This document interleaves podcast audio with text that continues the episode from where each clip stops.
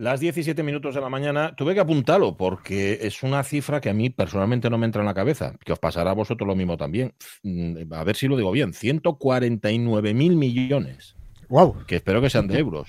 ¿Serán de euros? Pues Dijo la ministra de qué eran. No, no, espérate. De besos. No sé, a lo mejor de, abrazos. Habría que revisar ese corte de voz, ¿eh? No lo sé. Bueno, luego lo miramos. Pero, ¿quién decía era, era el Abu. ¿Quién decía el otro día que le mm. mandaban a comprar y que no quería porque las vendedoras le vendían los, los productos en reales? Ah, sí, sí, el ABU. Era el ABU, ¿verdad? Y se liaba mucho con entre reales y pesetas. Bueno, a mí ya me da igual que sean reales, maravedís o euros. 149 mil millones a mí no me caen en la cabeza. yo, no, yo, no me importa que sean reales, es más, prefiero que sean reales que imaginarios. Atención. sí, señor, sí, señor. Yo, a ver, ¿para qué quieres 140? Es que no es que no, no, no sé si me explico. es inconcebible. ¿no? ¿Cuántos, no sé, cuántos Messi compras con eso? ¿Cuántos campos de fútbol? ¿Cuántos Messi? Y lo pones a jugar a Messi en el patio de tu casa. Hombre. ¿no? Y a, fallar. así, botes. Sí. Le pones de portero. Eso es. Partido. Solteros contra casados y a Messi de portero. Oye, yo creo, yo creo que pones a Messi de portero y resuelve, ¿eh? Hombre, sí, sí, sí, sí. resuelve, resuelve como portero jugador, ¿eh? Como, como portero no le veo con, le, veo le veo presa de vaselinas. Bueno, sí, seguramente unas cuantas vaselinas. estabais hablando de fútbol, ¿no? Sí, sí, sí, sí. es que me despisto Estamos hablando estaba de, hablando con Fernández.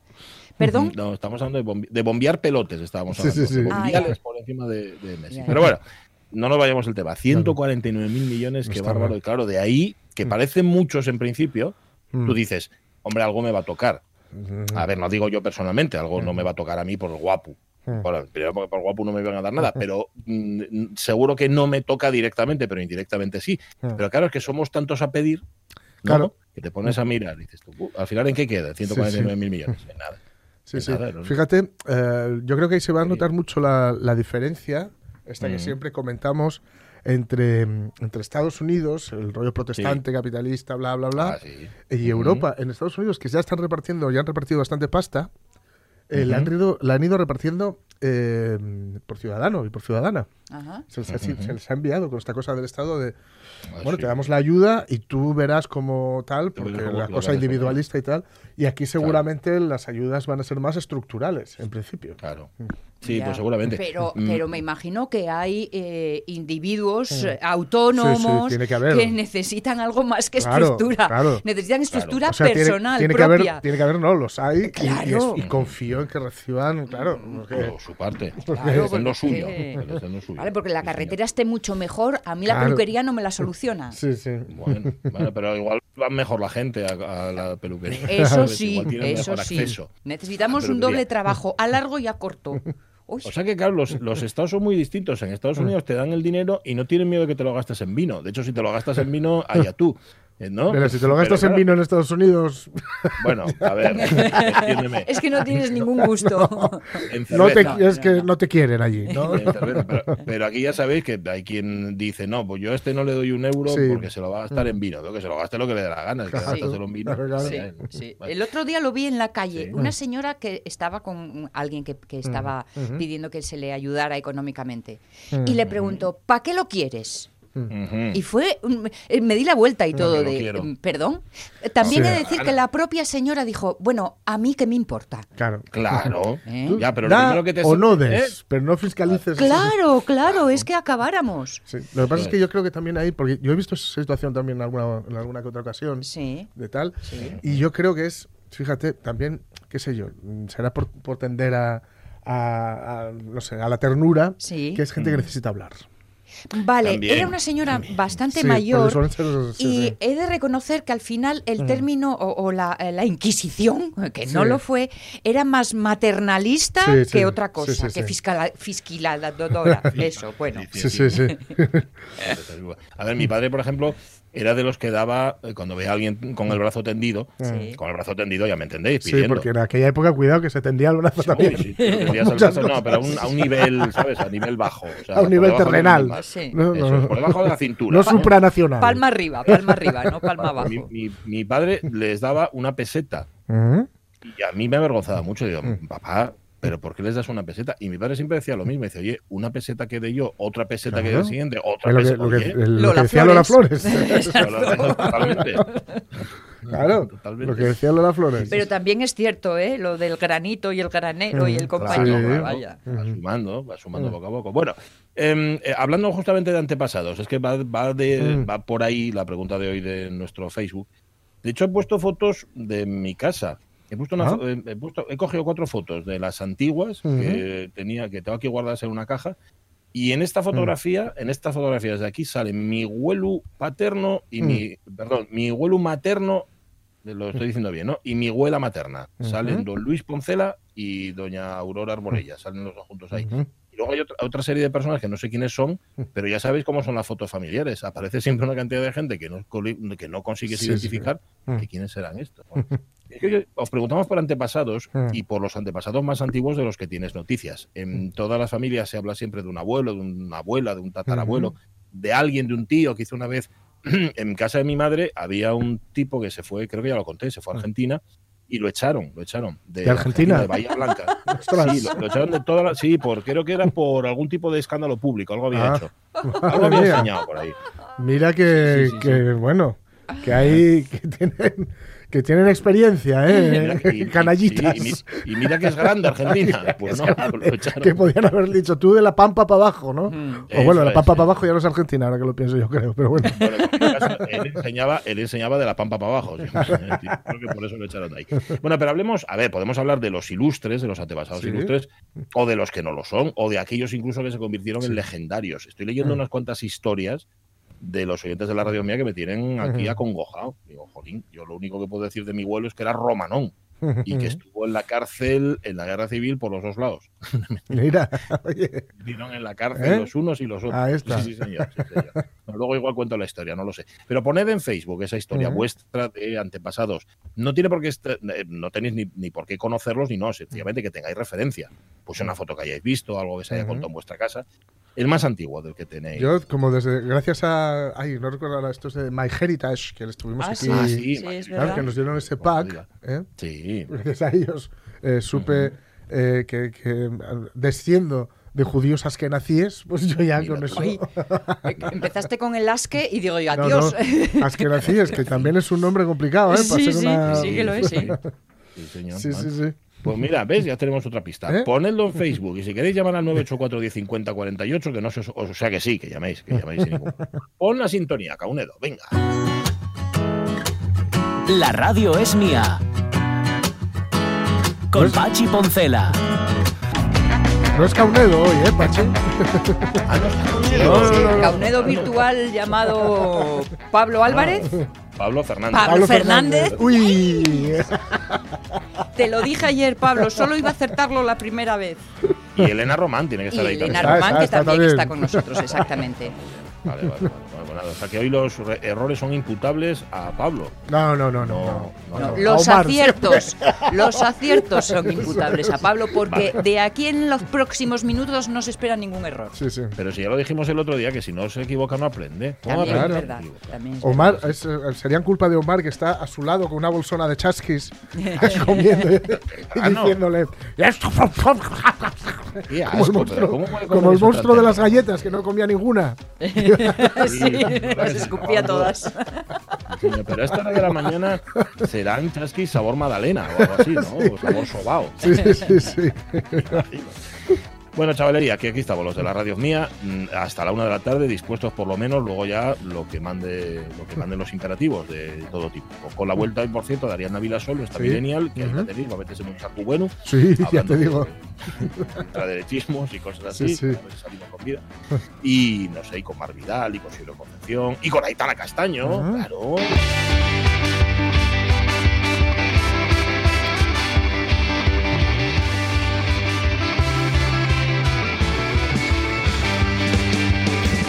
¿Cómo estás, Aitana Castaño? Muy buenos días. Buenos días, a mí no me cambiéis la música sin avisaros. No, está llena de... No, no estás atenta, ¿eh? Sí. Estás atenta. Bueno, a veces es que no la escucho, ¿eh? Porque me ponen aquí... No como hoy, que llevo aquí un cacho esperando vos. ¿Mm? Oye, ya me parecía a mí que no podía ser un marcaunedo porque era un chaval muy educado. Súper simpático, ¿no? O sea, vamos a hacer, espera, vamos a hacer, vamos a hacer una, espera, espera, Castaño, vamos a hacer una cosa. O sea, lleves hablando 30 segundos y voy a, voy a enumerar, voy a enumerar sin mucho detalle, ¿eh? lo que dijiste. Primero, la sintonía no era de siempre. ¿Vale? Segundo, tuvisteis media hora esperando. Y tercero, este chaval y educado y Omar Caunedo no. ¿Vas a seguir por ahí? ¿Cómo va a ser la partida? a ver, mira, voy a deciros una cosa. Tengo, tengo como excusa hoy. Tengo ah, excusa. Duerme la garganta.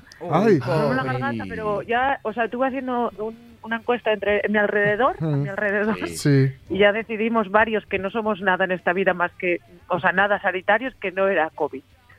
Ah, Primero porque dice una amiga mía que tengo mocos y eso ya que no hay no hay COVID. o sea, no tenemos pruebas pero tampoco mm. dudas, ¿vale? No hay pruebas pero tampoco hay dudas. Estoy así como en plan, como el tiempo, ¿sabes? Como, ay, como el tiempo. Estoy repugnante hoy. Estoy repugnante. Lo digo. ¿Cómo, cómo lo llamaste tú ayer, Pachi? Muil.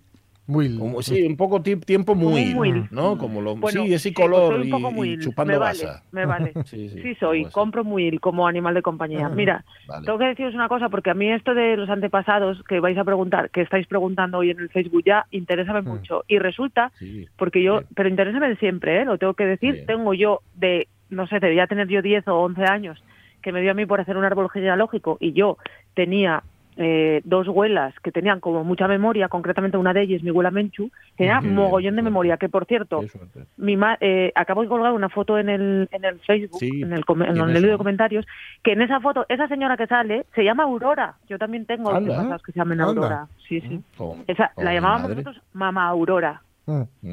Y él, quién, papá Mamá Aurora tiene nombre de fotonovela, ¿eh? Sí. de radionovela. Castaño. Castaño. igual que tú. igual, igual, igual que tú. Sí, sí, sí. Parecémonos muchísimo. Ay, sí, sí. Parece más incluso la mi hermana. La tu hermana. ¡Ay! ¡Ay! qué, susto acabo de llevar cuando vi la foto ampliada. Mm, esos, pómulos, sí, sí, sí. O sea, no me puedo negar. El caso es que yo esta mujer conocí la. Conocí a estos dos que salen en la foto. ¿Mm? Yo tuve la suerte de conocer a cuatro bisabuelos. ¡Ostras! Ni más ni menos. A tres bisabuelas y un bisabuelo, que era este señor que sale ahí tan mm. mono, él, tan guapo, que se llamaba Eugenio.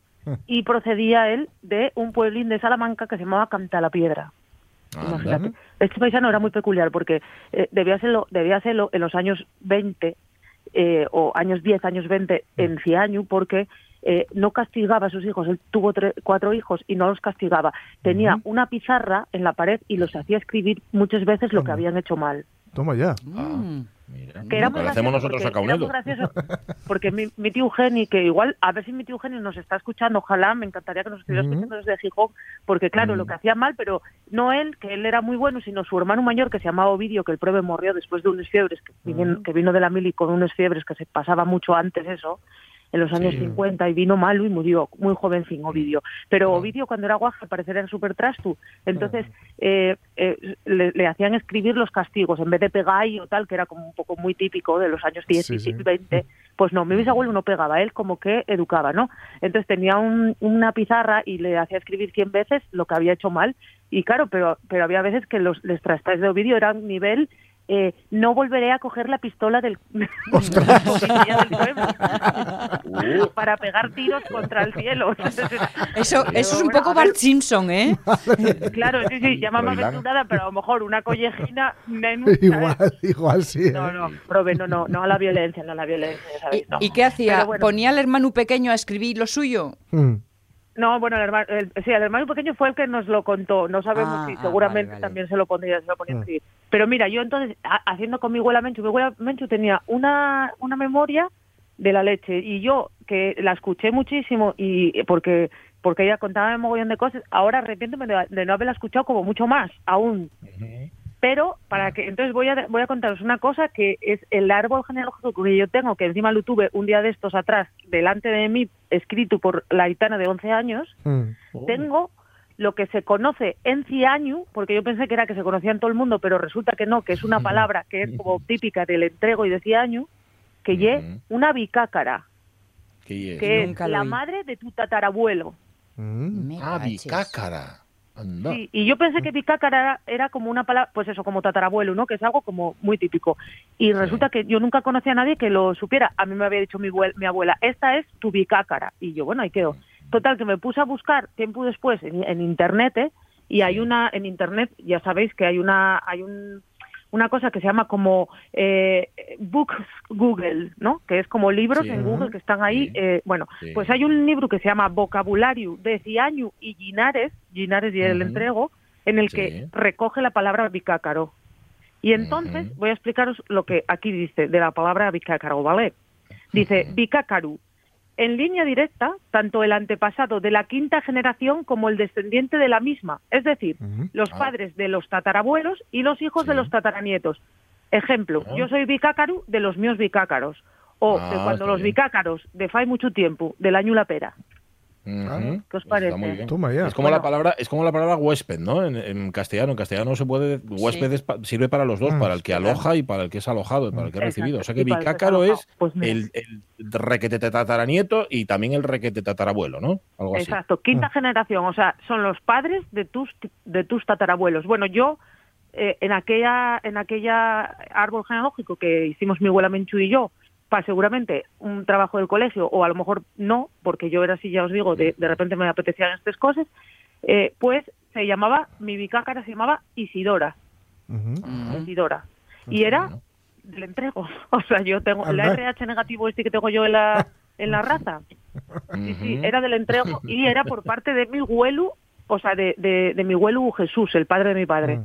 O sea, tal, tal, tal, tires para atrás, tires para atrás. Y claro, echando cuentas, pues siglo XVIII o finales del XVIII, principios del XIX, porque claro, ya es como seis para atrás de mí. Seis por dos, bueno, más o menos, no sé. Era así una cosa, a mí siempre me, llamó muchísimo la atención eso, y yo saqué 16 apellidos míos para atrás. ¡Ostras! 16. Madre mía. Sí, sí. Y los, los, los, llegabas, los llegué a saber algún día. Ahora no me acuerdo, pero os voy a ah, los que me acuerdo. No los apuntaste. De memoria. No, no, sí, sí, pero o sea, si lo pienso, me salen. Ah, Castaño Díaz, González Borboya, Fernández Martínez, Fernández Borboya, García Ardínez, Benito Frade, Montes Soberón. ¿Cuántos llevo? Uf, muchos. no sé qué. Bueno, el último Y, no sé qué, Tres Palacios. Tres Palacios. Mírala. Acabas por todo lo alto. Sí acabamos por todo lo alto, Tres Palacios. Tres Palacios me viene a mí de, de la raza esta oriental que tengo yo, del lejano oriente. Que tiene los ojos rasgados y por ahí por, por, yo creo que Tres Palacios sigue como de arriba de, de, Peñamellera Baja o de ah. arriba de Deva por ahí. Sí, sí, a mí me gustó mucho siempre toda la vida esto de, de, la de la genealogía. De hecho, mm. eh, tú y yo, Pachi, hicimos aquella de los hijos de Utah, esto, mm. que, no, que nos hicieron aquella cosa del ADN, acuérdate. Sí, la hizo Jorge también, sí, sí, los de sí, sí, sí. Que Jorge salió judío askenazi y yo salí italiano o algo así. lo del es que me, cada vez que lo oigo me impacta, parece que vais a acabar de otras maneras. lo sé, lo sé. Pero... Jorge, ¿a ti qué te había salido con los hijos de Utah? Pues a mí, bueno, por supuesto, aparte de sangre eh, mora y cristiana, ibérica y todo esto, eh, lo que más me llamó la atención era un tanto por ciento bastante elevado de eso, de judío nací o askenazí. Sí, sí, de ahí de Papolonia. Te pega todo también. Sí, te digo, ¿eh? sí, sí, yo, yo después de Ibérica, los bucles, de presa, ibérica, me había salido eh, irlandesa, que también se me ve mucho los rubios y los ojos azules, ¿sabes? Sí, sí. Totalmente, totalmente. Pero bueno, eso son cosas que tienes ahí escondidas. Las irlandesas no son rubias, son morenas de hecho. Las, irlandesas, cierto, sí, sí. Yo cuando estuve en mm. Irlanda, mm, rubias y pelirrojas, mm, cero. Guapas tampoco, ¿eh? Y eso, a mí que me haya salido esa parte de esa parte de irlandesa en aquella cosa del ADN, eh, llegó a, confirmar una teoría que hay de hace muchos años en la mi familia, en este caso por parte de mi madre, que em, que de repente se repiten los apellidos, porque hay una hija de soltera, también mm. conocida en la mi familia como hija de Traselmatu. Ay, qué descriptivo. no, lo digo, estoy diciendo yo, ¿eh? No lo digo yo, lo decía mi abuelo. Una hija de Traselmatu. Bueno, pues la hija de Traselmatu, en realidad, eh, resultaba ser, podría ser, se contaba la teoría, que había sido un barco ballenero de irlandeses que había aparecido por la Franca. Y que, bueno, pues en algún momento dado había llevado para lo oscuro alguna antepasada mía. Bueno. a lo mejor llegaban un poco llegaban un poco agobiados, ¿no? De la parte inguinal. Bueno, yo no sé si llegaban agobiados, pero, pero yo también te digo que si soy de la Franca y me viene un irlandés un poco curioso, a donde quiera, ¿dónde, ¿a qué oscuro quieres ir, rey? Porque claro, Ballenero mío. Sobre todo, sobre todo tiene una ventaja que lleva uno que marcha. Sí, ¿sabes? sí. A mí, que luego no lo cuenta, que esas cosas, pensad en las épocas que de estamos. Los cúmulos resaltados, como esta señora de la foto, Mama Aurora, a mí la sensibilidad a la narrativa me tiene que venir de algún lado. A lo mejor me viene esa señora de la Franca que se dejó querer por un irlandés capitán de barco ballenero. Claro. A ver, A lo chico, mejor. yo, Claro. No sería hay ciertas acá, cosas a las ¿no? que no puedes decir que no. Él vino en un barco, Bueno, barco sí. ballenero. Y venga un barco total. Total, Bueno, pues nada, oye, la oye, te voy a familia- decir una cosa, Ujú. Aitana Castaño, Dime. para estar mal de la garganta no se te dio mala cosa, ¿eh? Muy bien. No, no. Voy a contar ya lo último y me- lo, lo dejo Sí, porque por tengo que hacer, según me dice el Michuan, eh, MX, el Michuan, que tengo que, que estas vacaciones, eh, que estas vacaciones cuando me toquen en algún momento dado, que eh, podía yo ir planteando la posibilidad de ir a un, a un convento de, vo- con voto de silencio. Sí, entonces Hacerte sí, cartuja. Yo creo que lo me lo pide él. ¿eh? Me lo pide él. Sí, díjolo él. Pobre El caso es que yo me pareció bien y dije, y yo comenté, eh, ¿eh? sí, sí, a- de las de las carmelitas desnudas. Porque oye, ya, ya de ir, yo si tengo que callar la boca, por lo menos estar en pelotes, que me parece como lo más el más el mayor lujo de este mundo. mucho mejor. Todo y mucho peor es ir ya- descalzo, que luego coges frío. Sí, Claro. Sí, sí, déjate. Claro. Todo eso para quería acabar comentando que el tema este de eh, mi ADN irlandés con Mm. el, el capitán de barco ballenero tras el Matur. Bueno, eh, todo esto, o sea, para ya acabar de ofender a esa parte de la familia, eh, se- esa parte de la familia mía se apellida Soberón, ¿no? Entonces nosotros, en plan de coña, siempre decimos que no, que es- en realidad es Soberón, Mm. Soberón. Mm. Y que allí como hay que poner acento irlandés, y es Soberón. Claro. Vale.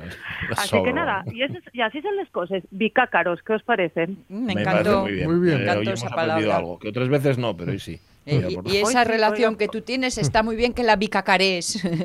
Hoy aprendo, sí, hoy aprendimos lo de bicácaros y lo de que con el COVID, si tienes mocos no hay COVID. Mira, pues no lo sabía tampoco. Pero vamos, Bueno, eh, sois unos epidemiólogos. de- la, que, Ya, ya. la- lo- la que me lo dijo estudió periodismo en Santiago, no estudió epidemiología Bueno. en la Universidad de Harvard, ¿eh? también te lo digo. Pero ahora todos Ah. somos, ahora todos somos un poco epidemiólogos. ¿no? Sí, sí. Ah, yo el otro día estaba viendo, eh, no sé qué en Twitter, que ya os lo digo, que, bueno, tengo que decir una cosa, lo estoy dejando porque Sí, la gente, normal. ¿por qué se enerva tanto? Ya. La gente, ¿por qué es enfadase tanto? Chico, eh, mm, no tengo necesidad de saber por qué te enfadas por todo, pero bueno, X. Eh, eh, me, me hizo gracia porque encontréme como cuatro médicos epidemiológicos y dije, ¿pero qué es esto? Mm. Con lo bien que estábamos cuando éramos todos entrenadores de fútbol, joder. Ya, o árbitros. Bueno, tengo que decir una cosa, que hoy- yo voy a hacer una promoción de un libro que no es el mío, para que flipéis, Ah, y sí, y voy allá, a, me voy a callar porque tengo que aguantar, tengo que guardar un poquitín de voz para esta tarde, porque hoy a las 7 de la tarde en la Casa de Cultura Teodoro Cuesta de Mieres Ajá. voy a acompañar al escritor leonés que se llama Abel Aparicio con el libro ¿Dónde está nuestro pan? que eh, es sobre carboneras de, de León. Muy guapo, Ah. por cierto. Unos relatos Bueno. preciosos. Entonces voy a estar acompañándolo y voy a hablar menos que otra persona en una presentación. ¿Qué os parece? Ay, qué raro, ¿eh? Es mi reto de hoy, ¿eh? también os lo digo. No sé si lo conseguiré. rara. Ya, ya, ya. El miércoles que viene os digo.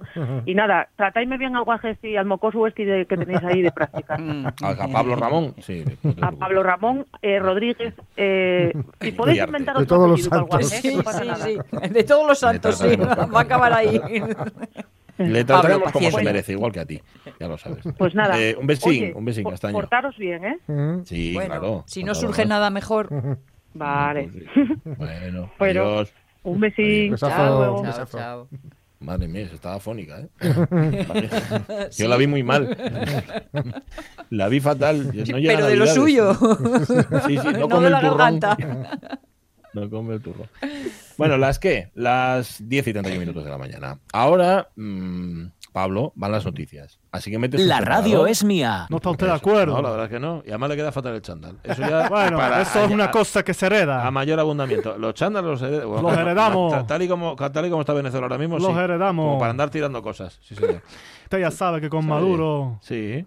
No hay un duro. No hay- Pachi Poncela.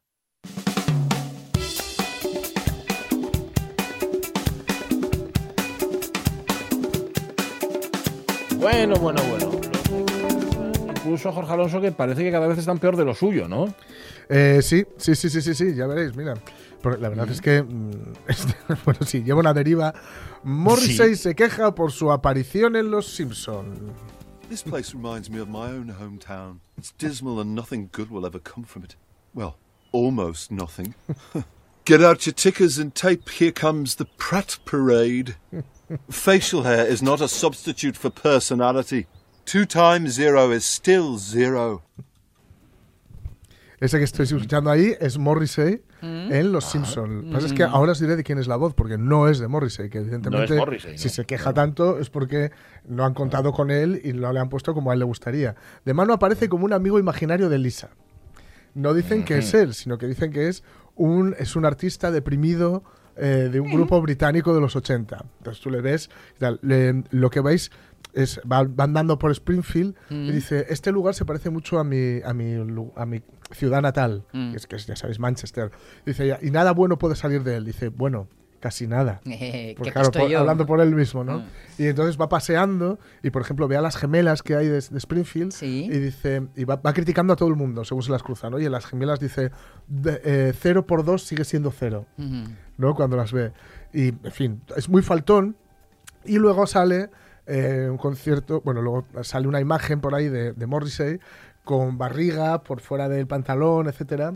Eh, que sabéis que bueno Morrissey pues no es ese artista tan delgadito, delgadito, finito, finito, finito de los Smiths, sino que ahora está un poco más fondón porque es vegano, pero se hincha a chuches. Entonces, bueno, pues nada, no le ha gustado nada. Se, emitió el pasada, la semana pasada, se llama Panic on the Street of, Springfield, el capítulo, por la famosísima canción de los, Speed, de los Smiths, Panic, ¿vale? Y ha hecho un comunicado, Morrissey. Bueno, Morrissey, la verdad, tiene una cantidad de tiempo libre que no le cabe en el bolsillo. Eh, le han echado de la, de la discográfica, además, y bueno, ya sabéis que hace tiempo os lo conté aquí que, que, ha decidido vivir en hoteles para no tener que mantener una casa, ¿no? En fin. Ah, mira, como, está, como, Caprile, ¿no? Sí, sí. y dice, tristemente el programa de Los Simpson comenzó creando una gran visión de la experiencia cultural moderna, pero desde entonces ha degenerado intentando capitalizar la controversia barata y exponiendo rumores viciosos. Mm, para que os hagáis una idea. Dice, cuando un programa se rebaja tanto como, como utilizar tácticas duramente odiosas como mostrar, mostrar al personaje de Morrissey con la barriga colgando fuera de la camisa cuando nunca ha tenido ese aspecto en ningún momento de su carrera, al loro que está hablando de él en tercera persona. Sí, sí, sí. y mira el, el, primer elemento en el que claro, postea, claro, ¿eh? claro, Hace que te preguntes quién es el verdadero hiriente y racista aquí. Por supuesto, ah. habla de Napu Nahasamapetilan, mm. ya sabéis, el, empleado indio, Napu, que, bueno, que, han tenido que pedir perdón por él, que, casi, cerró se, el lo, que casi se lo quitan, etcétera, ¿no? Y dijo que eran unos hipócritas y dijo que, bueno, pues eso, que habían bajado muchísimo eh, la calidad y que eh, él nunca ha dejado de hacer eh, grandes espectáculos y sigue siendo un vegano serio y, firme, y un firme defensor de los derechos de los animales. entonces, bueno, dice que no es sorprendente que los índices de audiencia de Los Simpson hayan bajado tanto en los últimos años. Eso sí, una cosa, ¿sabéis quién doblaba? ¿Quién, era, quién hacía la voz? ¿Quién, quién? Benedict Cumberbatch. Contra el grandísimo Kennedy Cumberbatch. Claro, porque ese, ese, acento, esa pronunciación claro, claro, británica. El acento británico. ¿eh? Así que bueno, Morrissey enfadose, enfadose. Eso sí, mira, yo, yo te digo una cosa: si, si tanto veía a los Simpson, que recuerde, que recuerde cómo le daban a Bill Clinton. Sé que piensas que no estás a mi altura, pero créeme, lo estás. He estado con cada cerda. pero cerdas de verdad. ¿Está completamente seguro de que la ley me obliga a bailar con usted? Sabes que cambiaría esa ley si pudiera, March, pero no puedo. Ah, cuernos. Los canadienses tienen la bomba. Tengo que irme, pero si alguna vez vas a la Casa Blanca hay un cobertizo en la parte de atrás. Estoy allí casi todo el día. Este era Bill Clinton bailando con Marge Simpson. Y se queja Morrissey. Y se queja Morrissey. No, no dejéis. O sea, por, favor, pensad en lo que ha dicho, ¿eh? He estado con cada cerda, dice, pero cerdas de verdad. Sí, sí, sí. sí.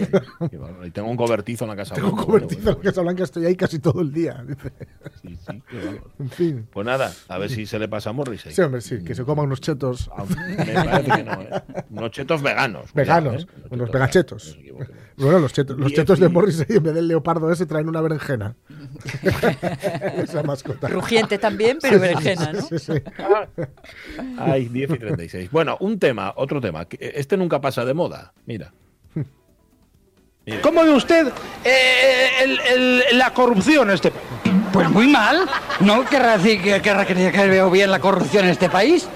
¿Quieres que le diga que está bien? Pues sí, está muy mal. No, no, sí. Está muy mal la corrupción. ¿Cómo va a este estar? o sea, usted tiene. además no se llama este país, se llama España. Bueno, usted tiene 500 millones para llevarse y no se lo lleva. Mm, pues mire, no. Porque yo soy católico, creo que debe cumplir con mi deber y cumplir los mandamientos de la ley de Dios. Pero, muy bien, pero. ¿Usted es católico? No. Bueno, pues yo soy. Es católico, pues yo sí por eso no, claro, los católicos nos roban. Eso lo sabe todo el mundo.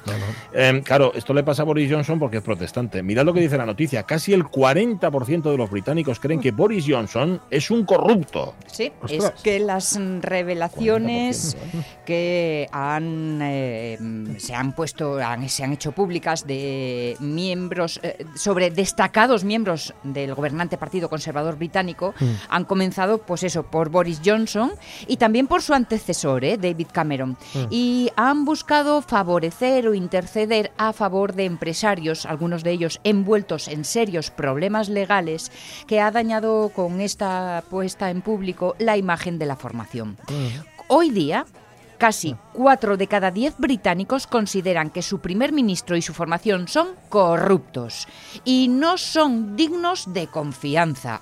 Aplastante, ¿eh? Esto es eh, lo que quedó claro ante la última encuesta de la firma Opinion, que fue difundida este pasado fin de semana y desde entonces están las aguas muy alteradas. El estudio demoscópico arrojó que el 37% de los consultados calificó de corrupto o completamente corrupto al primer ministro. Hay un 38% que considera que los Tories están corrompidos, frente al 31% que los ve transparentes y honestos. Estos datos contrastan con la visión que los ciudadanos tienen del líder opositor, el laborista Keir Starmer, a quien el 40% ve honesto. Los Tories temen que eh, las últimas revelaciones pongan en riesgo su cantada victoria en las municipales del próximo 6 de mayo. Los sondeos previos a este estallido del caos de los WhatsApp daban a los conservadores una ventaja de 10 puntos sobre los laboristas. Así que, claro, hubo que sacar la artillería. Claro.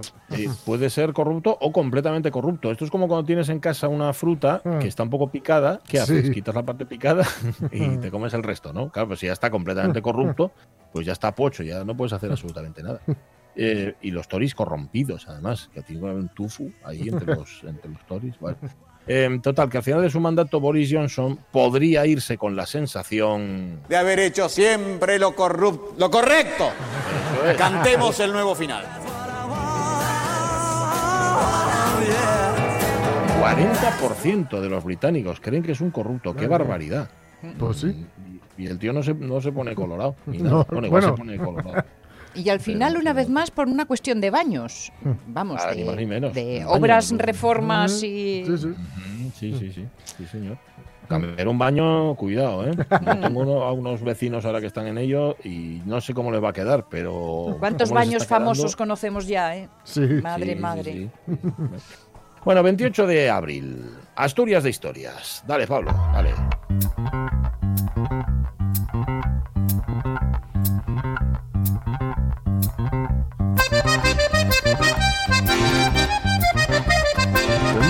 a lo tonto, a lo tonto, quien cumple hoy 200 años, pero 200 justos. 1821 nace en el lugar de Cortes, parroquia de Lindes, concejo de Quirós, Melchor García San Pedro, obispo dominico, martirizado en Vietnam y primer santo asturiano. Declarado beato el 29 de abril del 51, es proclamado santo, junto con otros mártires del Vietnam, el 19 de junio de 1988 por el Papa Juan Pablo II. Bueno, y allá que nos vamos.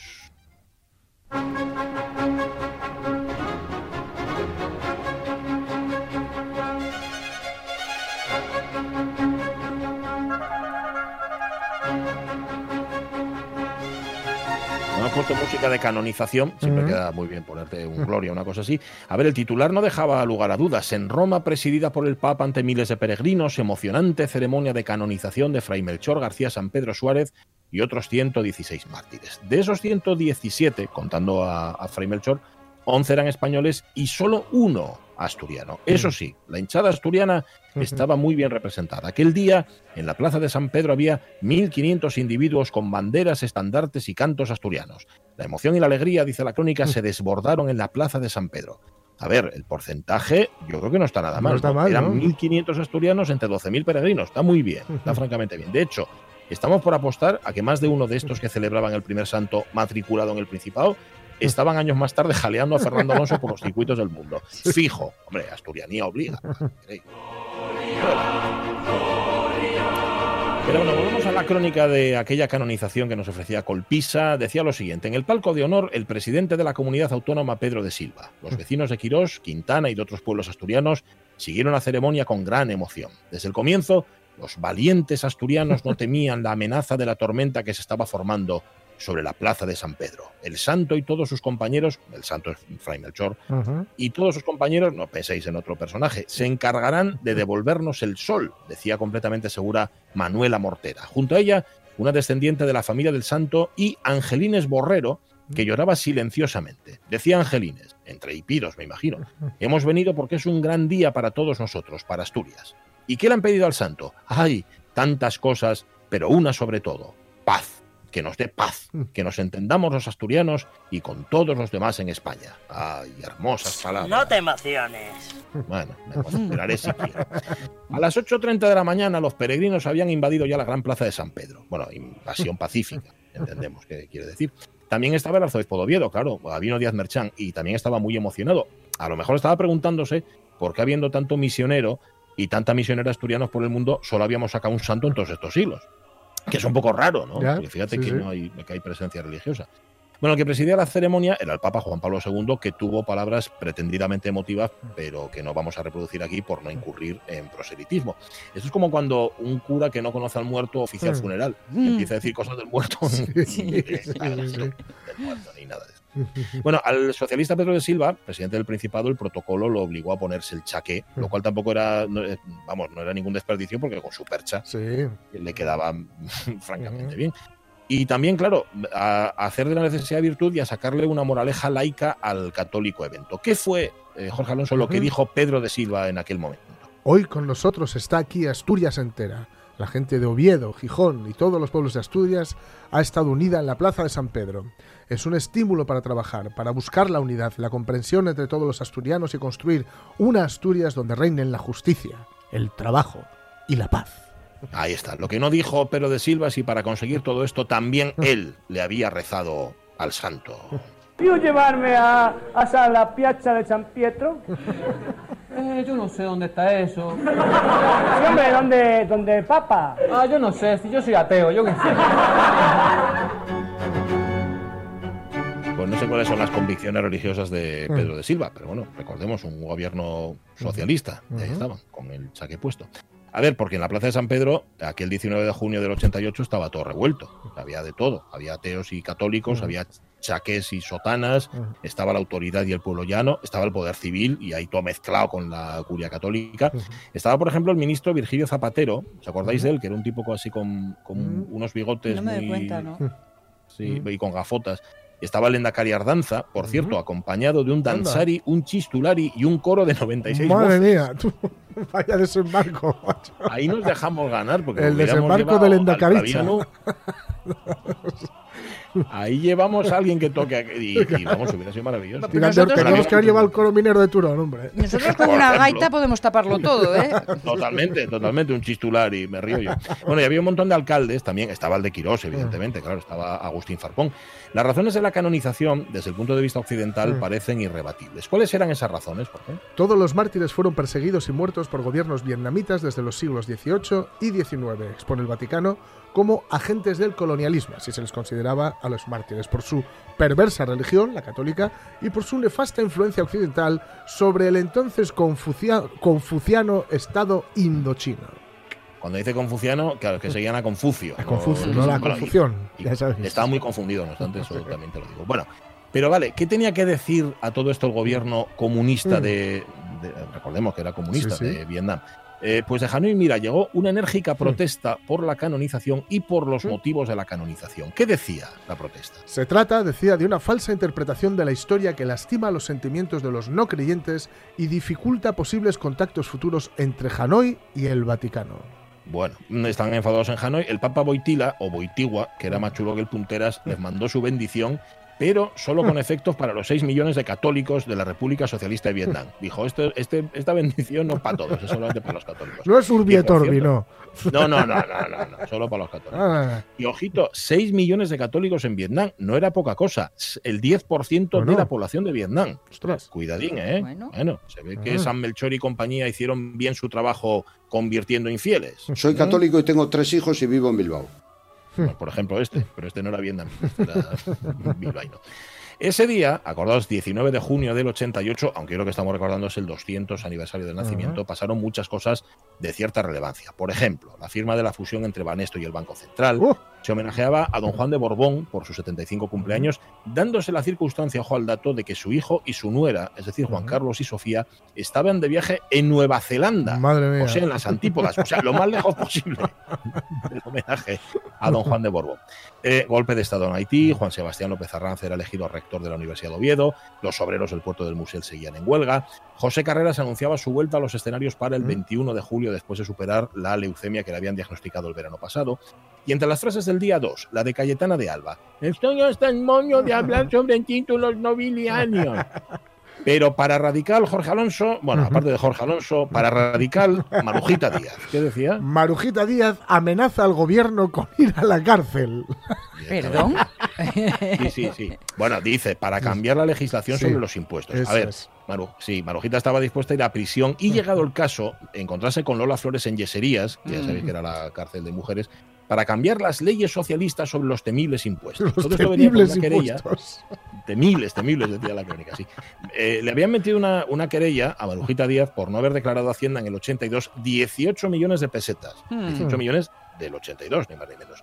Dice, decía Marujita, ahora para poder realizar tu labor profesional necesitas llevar el carnet del PSOE en la boca. Eh, y nos quejamos de Franco, declaraba a Panorama la guerrida folclórica. Bueno, seguro que ella tampoco tenía intención de defraudar. Ah. He tenido un fallo, no un fraude. Un fallo por dejarlo ir, porque me creí que me avisarían, porque no creí que iba a servir de ejemplo y que me iban a coger un poco de conejo de India a la trabajadora, a la curranta. Ahí está. Cada uno ve el mundo a su manera. Claro, claro, desde, su, desde su Creí que me iban a avisar. Terminamos la crónica de este 19 de junio del 88, Jorge, con un cambio de camiseta. Hoy se cierra en Valencia el traspaso de Eloy. Ajá, ¿qué más decía? Todo parece acordado entre las partes, Sporting Valencia y el jugador. El equipo gijonés tratará de asegurarse 100 millones de pesetas, aunque el Valencia querrá que el 15% a que tiene derecho Eloy por el traspaso lo abone el club gijonés. Parece que el Sporting se, logró la operación. Sí, sí, sí. Ingresó los 100 millones y el hoy se quitó de en medio al público del Molinón, que según cuentan las crónicas la tenía tomada con él por esas fechas. También Zurdi acabó el Valencia, donde ya estaba Lucho Flores, que había vestido la, la rojiblanca. No olvidemos también, entre esas cosas, que el hoy había fallado aquel penalti en 1986 y eso, amigos y amigas, no se perdona. Bueno, ese año el Sporting acabó noveno, estaba en primera, ¿eh? por cierto, y ganó la Liga al Real Madrid. También en el 88 la quiniela tenía doble mm. aliciente. ¿Os acordáis de la Q1 y la Q2? Sí, es verdad. A ver, rellenarla no era complicado, pero leerla tenía su mérito. Pon el siguiente. En Real Madrid 1, Sevilla 0. Un 1 en la Q1 y también un 1 para la Q2. Barcelona Atlético 3, Cartagena 0. X en la Q1 y también en la Q2. X. En Real Sevilla 6, Real Murcia Atlético 3. Un 1 en la Q1 y también para las dos quinielas otro 2 en la Q2. Va...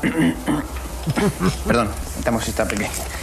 Real Real Sevilla 6, eh, Algecirense 0, un 1 naturalmente para la Q1 y también 1 2 en la es que, es que vaya tortura, sí, sí, tú. Un auténtico follón. Sí, sí, que te den por la Q1 y por la Q2. Madre mía, tú. Madre mía.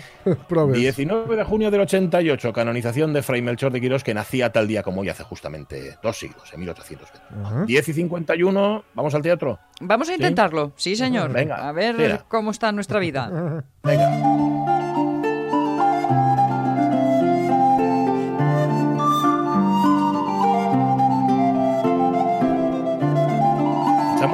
No sé si tenemos a María Piquero por ahí. ¿Está María? Pues sé que hay conexión telefónica, pero problemas de audición. No sé qué es lo que está pasando porque veo tres, tres, tres eh, pares de ojos redondos de susto y Ah. tres pares de manos en alto diciendo ¡Oh, no! Que ella, ella está, pero no somos capaces de hacerla, de trasvasarla hacia el estudio. Bueno, yo creo que es la obra de teatro que más veces hemos publicitado. Sí, sí, sí, sí. Hemos hablado mucho de ella y todavía no hemos conseguido hablar con, con sus responsables. sí. Sabéis que es el 30 de abril, que es este viernes a Ujú. las 8 en el auditorio Teodoro Cuesta de Mieres y sabéis también que es un estreno absoluto. Es el quinto montaje de Piquero Producciones. Black el título Friday. es Black Friday, Ujú. eso es. Y, y María Piquero tenía que contarnos ayer, Sí. yo estaba ensayando y no pudo, y hoy que puede, Sí, es que ayer estaban en pleno ensayo general, como están haciendo a lo largo de toda esta semana, es evidente. Y decía María, caray, es que me dejé el móvil en, en el Mm. vestuario, en el camerino. Ah, en el ah, vestuario. Pero hoy que prometió que lo iba a llevar atadito a su cuerpo. y lo llevó, ¿no? Lo tiene. Y sí, sí, cierto, tiene, ¿no? cierto, lo tiene. Hoy son los bits y los botones los que se niegan a, a que podamos comunicar. Una obra de teatro con tres personajes sobre el escenario, bueno, tres y medio diría yo, porque hasta donde me llegan las reseñas que he podido leer, hay una cuarta presencia no presente. Ah, ¿Sabes? La cuarta pared. o- No, no, no, no, no, no. Un, un personaje al que todo el tiempo Ah, se vale, están se hacen refiriendo. referencia como la madre de. Howard. Sí, una abuela, una abuela. Casi. y por ahí va la cosa. Es que las madres y las abuelas están Sí, siempre, siempre, presentes. siempre, siempre. A veces como una voz en tu cabeza que por muy mayor que seas no deja de decirte, Ujú. ya Bueno, además es una voz que muy de resonar durante si tiene algo que ver el Black Friday con el Black Friday. Quiero decir, si la obra tiene que ver algo con, con el Black Friday. Bueno, ti- tiene, tiene que ver, fíjate, con cosas, y era lo que le queríamos Ujú. preguntar a María, con cosas muy serias, muy serias, muy serias. Sí. Estamos hablando, yo creo, de cosas mm, eh, íntimas, de la, sobre todo de cierta generación en la que a la que algunos pertenecemos y, y que, claro, durante el confinamiento Mm. me- se habrá metamorfoseado en otra cosa. Seguramente, ¿sabes? Cuando tú tienes un conflicto y resulta Mm. que ni siquiera puedes contarlo y estás confinado y estás... Sí, tiene que sí. ser todavía más horrible, ¿no? Más- Cosas tan serias que necesita del humor para contarlas. Claro, ya sabéis, Billy Wilder que tenía razón en casi todo, Sí. no, en todo, de que decía que si había- querías hablar de algo serio, fuera a través del humor. Claro. Sí, señor. Porque si Sí, no, sí, sí. si no Hería. eh, hiere y si no tú puedes hacer también un, un rollo, pero María, milagro, milagro, ¿Estás ahí, María? María, ¿estás ahí? ¡Eh! Un milagro laico. Buenos días, compañeros. Buenos días. Qué ilusión. Qué gusto oírte. Qué alegría, qué alegría. Bueno, Qué pues, alegría, qué oye, alegría oíros. Ya, ya no hace falta, ya no hace falta que digamos dónde es ni a qué hora, pues ya lo dijimos 15 ya veces. está. Ah, sí, ¿no? Para, para entretener un poco, ¿no? Claro, claro. Está bien, Claro, está claro. bien. Tienes que ponernos un poco en antecedentes de qué vais a contarnos. Eso es. Pues mira, queréis que os cuente, mira, bueno, no quiero haceros Sí. spoiler porque además No, es no, una no. obra difícil de no hacer spoiler, ¿vale? Vale. Entonces os cuento un poquito. Eh, es una obra de teatro en la que aparecen tres personajes contrapuestos entre ellos, ¿vale?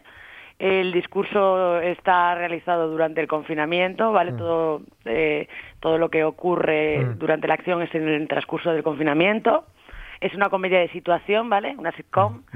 Y bueno, eh, es una comedia, es muy divertida, eh, es para reírse, pero con un mensaje mm, subtexto, con un discurso un poco más profundo, ¿no? Para que la gente también salga reflexionando sobre la obra, una vez que se haya reído mucho, ¿no? Sí, tú es Shelly, Pedro Fernández es Valentín y Álvaro Celemín es, es Fico, pero decía Sonia que hay como una cuarta presencia, ausencia. Bueno, eso no lo vas a Mm. desvelar, ¿no, María? Mm, bueno, es- está en espacio latente, hasta ahí puedo leer. Espacio Y, latente, tiene- y hay, un- y hay una conexión también generacional, ¿no? Entre esos personajes. Sí, hay una conexión generacional. Bueno, estamos hablando de la generación, pues de mi generación, que es de los treinta y muchos, cuarenta, eh, que estamos, bueno, que hemos sufrido, eh, pues eso, dos crisis económicas Sí, sí. y bueno, ahora con una crisis además sanitaria bastante grave, ¿no? Como ya sabemos todos. Entonces, bueno, eh, se define un poco la historia a partir de, de esto que os estoy contando. Claro, es un, un, mm. mordisco importante a la realidad. Digo esto porque, como eh, comentábamos incluso ayer, que era había sido un, pequeño sketch, ah. pero el trago, el mordisco, para poder tragarlo tuvisteis que darle un ah. poquito más de tiempo y de espacio, ¿no? Hizo, lo hicisteis crecer. Exactamente. Ah. Eh, Rosa Espina, que es la escritora, eh, empezó con un sketch, yo lo leí eh, en voz alta y tal, bueno, empezamos a reírnos las dos, le dije, venga, esto hay que hacerlo en grande, vamos a hacer crecer esto, porque tiene mucho mucho material aquí. Y entonces ah, estuvo, estuvo, escribiendo, él estuvo diciendo, bueno, por aquí vamos a meter esto, tal. Y al final, pues, eh, se ha creado pues esta obra que, que creo que va a gustar mucho y que, y que se va a identificar la mm. gente con, con, muchos de los personajes. O sea, quiero decir que cada, cada personaje tiene un perfil y que mm. alguno es seguro que se identifica con uno de ellos, seguro, en algún momento de la historia, ¿no? del transcurso de la hora. Mm. En vuestro caso, María, el confinamiento fue productivo. Quiere decir que hay mucho artista que, además, lo, aquí lo contaban en la Radio Mies, es que era, era imposible, no conseguíamos hacer nada. Vosotros sí conseguisteis trabajar y bien. Mm, a ver, eh, mm, como teníamos tiempo, no teníamos que fabricar eh, eh, churros, teníamos, pues, nos dedicamos, pues, esto a, hacer, bueno, a crear ideas, ¿no? Y, y, creo que además, bueno, en ese sentido es beneficioso porque haber tenido tiempo y espacio para crear, pues, era interesante. Y reflexionar mucho sobre lo que estábamos escribiendo, ¿no? Porque porque bueno, el otro día lo comentaba en la TPA, ¿no? Que para hacer una comedia siempre es desde mm. alguna catástrofe, alguna pena, ¿no? Alguna tristeza y desde una reflexión profunda, ¿no? Y entonces, bueno, si hay una reflexión detrás, si hay un trabajo eh, arduo y, y, bueno, mm. ensayos también, ¿no? Porque mm. una vez está escrito, como sabéis, luego hay que perfilar, hay que levantarlo, pulir, exacto, y, ver por dónde llevas el mensaje, mm. con qué intencionalidad, etcétera, ¿no? Claro. Además, em, una generación como la nuestra, además, que tiene mucho, mucho risible, mucho trágico y la piel muy fina a veces. Exacto, sí, cierto, cierto, cierto. Pero vamos a meter el dedito en la llave ¿eh? Sí, sí, sí. Eh, para que, bueno, ¿eh? Eh, pero en cualquier caso, tiene, no, te pido que me cuentes el final, pero ¿tiene finales eh, esperanzador o, todo lo contrario? ¿Concluye o deja abierto? Bueno, eso depende de cómo cada uno se lo tome. En mi caso yo creo que se lo, yo creo que es un final ah. mm, happy. Bueno, happy. Bueno. Vale, vale, vale. Bueno, pues vamos a verla. A las 8 en el Teodoro Cuesta este viernes. No lo perdáis. Es vuestro quinto estreno, además, Black Friday. Y, solo podemos desearos, María, mucha mierda. Venga, sigue ensayando, sigue ensayando que luego sale mal. Venga, tira para allá. No, vale, muy bien, muy bien, Hachi. Muy bien. chao, chao. Chao, un besito, Un besito, chicos. Encantados. Chao. Black Friday. No os lo perdáis la risa contando cosas serias, como suele ocurrir. Vamos a irnos ya, 11 de la mañana, tenemos mucho que contar en la siguiente hora de la radio mía, vamos a hablar con Arianda Vilaso de Ultraderechas y Jorge Alonso va a desvelar quién era Uría. Sí, sí, sí, sí, tanto pasar por esa calle me dije yo, ¿quién? ¿Qué, ¿Qué hay detrás de la calle Uría? ¿Uriel de tu vuestra calle o Uriel de nuestra calle? La vuestra, la vuestra, Bueno, luego lo contamos. enseguida, después de las noticias, claro, en la segunda hora de la radio mía. thank you